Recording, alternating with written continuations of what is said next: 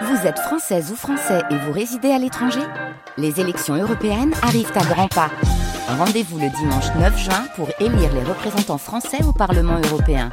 Ou le samedi 8 juin si vous résidez sur le continent américain ou dans les Caraïbes. Bon vote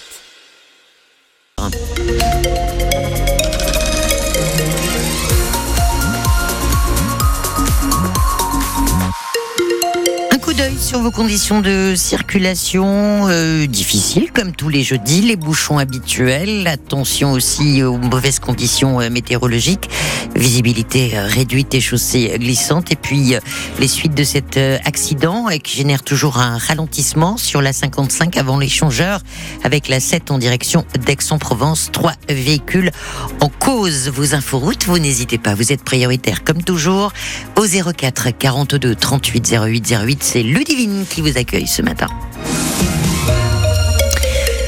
Bernard, quand les familles de victimes de narcotrafiquants peuvent se fier à la justice Après 2023, une année noire à Marseille avec 47 victimes et 118 blessés, certaines enquêtes avancent quand même pour retrouver les meurtriers et atténuent un peu la douleur des proches. C'est le cas dans le dossier du meurtre de Kautar, cette jeune femme tuée d'un tir de Kalachnikov en juillet 2021 à l'arrière d'une voiture. Au début du mois, quatre hommes ont été interpellés et deux ont finalement été mis en examen, notamment pour tentative de meurtre en bande organisée le lien vient donc d'être fait entre la mort de la jeune fille et les tueurs. C'est un soulagement pour la famille, même si la douleur reste vive, comme pour Maria, l'une des trois sœurs de Kautar. Ça, toute la tristesse de la chose, c'est que c'était un détour qui devait durer 5 minutes et qu'elle aurait continué sa vie, mais euh, après ce détour, sa vie s'est arrêtée. Et la nôtre, par la même occasion.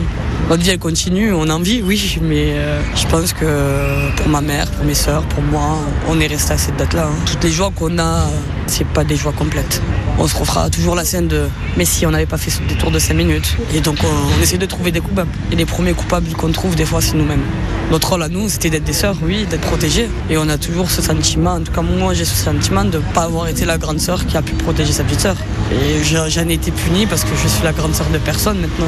Voilà, Maria, interrogée par Laurent Grollet, Maria qui est la grande sœur donc de Kautar, une des victimes du narcotrafic à Marseille.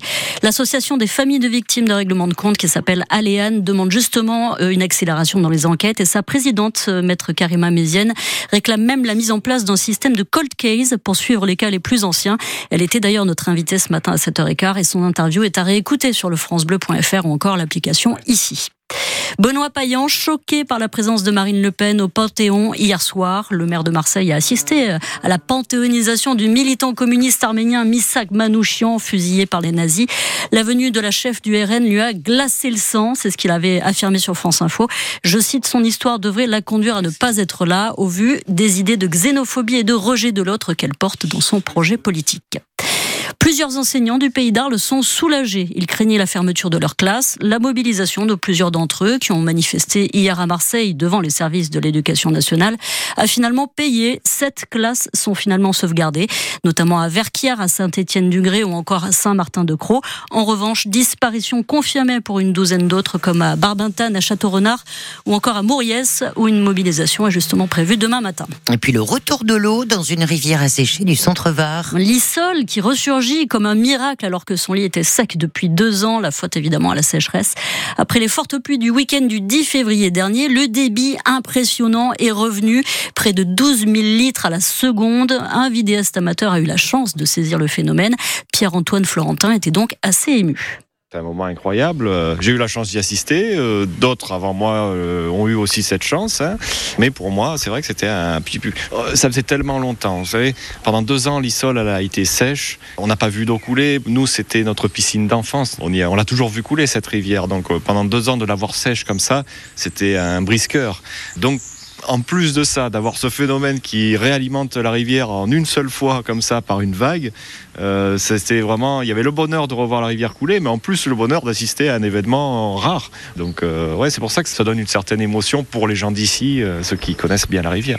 Voilà cet habitant varois qui a vu l'Issol ressurgir, interrogé par Sophie Glotin. Face à ce phénomène naturel, les experts restent quand même prudents. Dix jours après les fortes pluies, le niveau de l'Issol avait déjà énormément baissé, a même complètement disparu à la Roquebrune par exemple.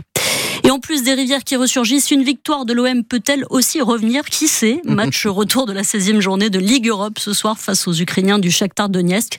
Première rencontre sous la houlette du nouveau coach Jean-Louis Gasset et c'est sur la pelouse du Vélodrome et c'est aussi sur France Bleu Provence. Ce sera en direct et dès 21h. Et une petite info cinéma pour terminer. Hein. Sachez-le, le reggae fait salle comble. Le biopic sur Bob Marley, One Love, est au sommet du box-office français devant la comédie Maison de retraite 2. Le film sur la légende du reggae a attiré plus de 772 000 spectateurs pour sa première semaine en salle. Une très très bonne, une bonne nouvelle. Absolument. Une bonne nouvelle, Zion, Lion, Voilà. Jamin. Vous le connaissez par cœur. Ah, j'adore. Je le vois. Qui, Donc, n- qui n'aime pas Bob Marley euh, tout le monde. Appelez-nous si vous n'aimez pas Bob Marley. Et peut-être que ça va nous apporter un peu de soleil car c'est gris.